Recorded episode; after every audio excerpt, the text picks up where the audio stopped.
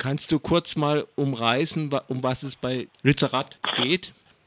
Es geht darum, dass in Lützerath ähm, jetzt Häuser abgerissen werden von äh, einer von RWE beauftragten Firma und ähm, Aktivistinnen heute Morgen in den frühen Morgenstunden äh, auf die Häuser geklettert sind, auf ein Haus und ähm, es besetzt halten, um es vor dem Abriss zu schützen.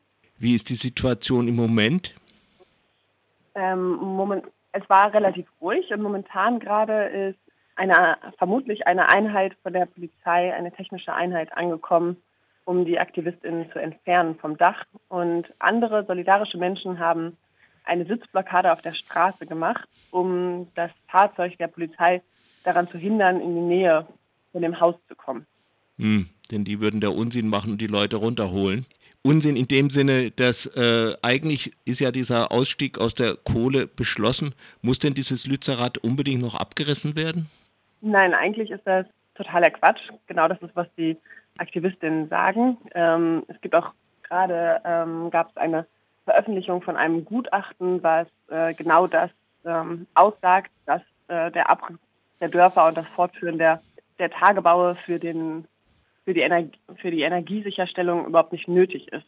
Genau, es geht rein um das Profit von RWE und genau das versuchen die Aktivistinnen hier deutlich zu machen.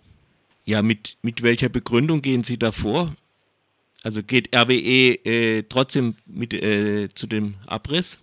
Genau, sie wollen den, den Tagebau fortführen, so wie es geplant war. Und im Kohleausstiegsgesetz wurde ja, ähm, wurde ja beschlossen, dass der Hambacher Forst stehen bleiben kann, aber trotzdem Garzweiler 2 fortgeführt wird. Und ähm, genau, deswegen wollen sie jetzt hier Tatsachen schaffen, obwohl es aktuell auch noch eine Klage von ähm, einem ähm, Dorfbewohner ähm, gibt gegen den Tagebau. Ein Mensch, der nicht seinen äh, Grund verlassen möchte.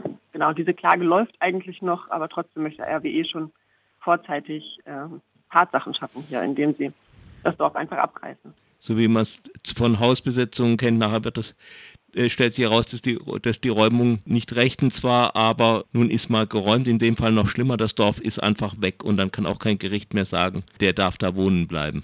Ganz genau, so ist das. Ja, gibt es jetzt doch aktuell noch was anderes aus Lützerath zu berichten? Hallo, äh, ich bin noch jemand anders, ich kann auch was dazu sagen. Ja, gut. Hoffe, also in Lützerath gibt es vor allem gerade sehr viele lebendige Alternativen. Es gibt sehr viele Menschen, die da hingezogen sind.